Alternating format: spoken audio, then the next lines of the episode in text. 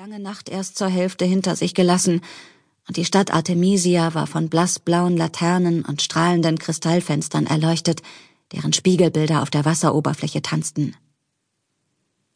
Winter vermisste die Sonne und ihre Wärme. Die künstlichen Tage auf Luna waren nicht das gleiche. Woher wusste er von den Hüllen? fragte Königin Levana. Warum hat er nicht geglaubt, dass sein Sohn nach der Geburt getötet wurde? Rings um den Saal saßen in vier Reihen die Familien. Das war der Hofstaat der Königin.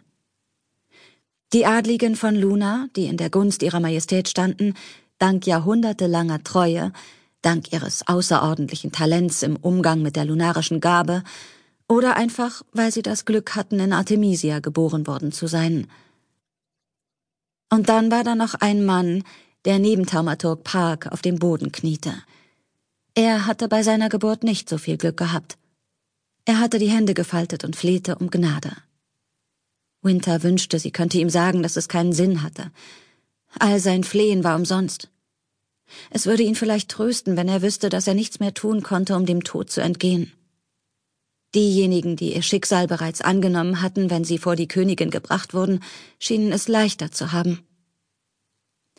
Sie sah auf ihre eigenen Hände hinab, die sich noch immer um den Gasestoff ihres Rockes krallten. Sie hatte Frostbeulen an den Fingern. Es sah eigentlich ganz hübsch aus. Sie funkelten und schillerten und waren kalt. So kalt. Deine Königin hat dir eine Frage gestellt, sagte Amory. Winter zuckte zusammen, als hätte er sie angeschrien. Konzentrieren. Sie musste sich konzentrieren. Sie hob den Kopf und atmete ein.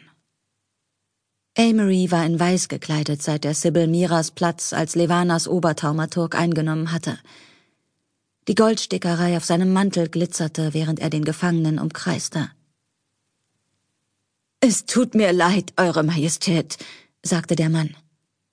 Meine Familie und ich dienen eurem Königshaus seit Generationen. Ich bin Hausmeister der Klinik und habe Gerüchte gehört. Es ging mich nichts an, also war es mir egal und ich habe nie zugehört, aber als mein Sohn als Hülle geboren wurde, er fing an zu wimmern. Er ist doch mein Sohn. Konntest du dir nicht denken, fragte Levana mit lauter und scharfer Stimme, dass es einen guten Grund hat, wenn deine Königin deinen Sohn und alle anderen unbegabten Lunarier von unseren Bürgern trennt? Dass es dem Wohl aller unserer Bürger dient, wenn wir sie in den Labors aufbewahren? Der Mann schluckte so schwer, dass Winter sehen konnte, wie sein Adamsapfel hoch und runter hüpfte. Ich weiß, meine Königin. Ich weiß, dass ihr das Blut der Höhlen für Experimente braucht. Aber. Aber ihr habt so viele und er ist auch noch ein Baby und. Nicht nur ist sein Blut unerlässlich für den Bestand unserer politischen Bündnisse, wovon du als Hausmeister der äußeren Sektoren nichts verstehen dürftest, sondern überdies ist er eine Hülle.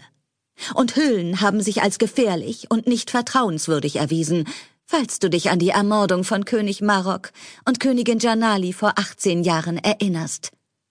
Und solch einer Bedrohung willst du unsere Gesellschaft aussetzen? Die Augen des Mannes weiteten sich ängstlich. Bedrohung, meine Königin? Er ist ein Baby. Er hielt inne. Er wirkte zwar nicht besonders aufmüpfig, aber dass er keine Reue zeigte, würde Levana über kurz oder lang zur Weißglut treiben. Und die anderen in den Behältern, so viele von ihnen sind Kinder, unschuldige Kinder. Die Temperatur im Raum sank merklich. Er wusste zu viel.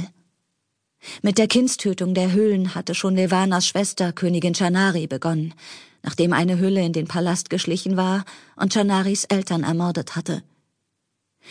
Dass ihre Babys nicht getötet, sondern eingesperrt und als Blutkörperchenfabrik missbraucht wurden, würde den Lunariern gar nicht gefallen. Winter zwinkerte und stellte sich vor, wie es sein musste, als Blutkörperchenfabrik zu fungieren. Sie sah nach unten. Das Eis hatte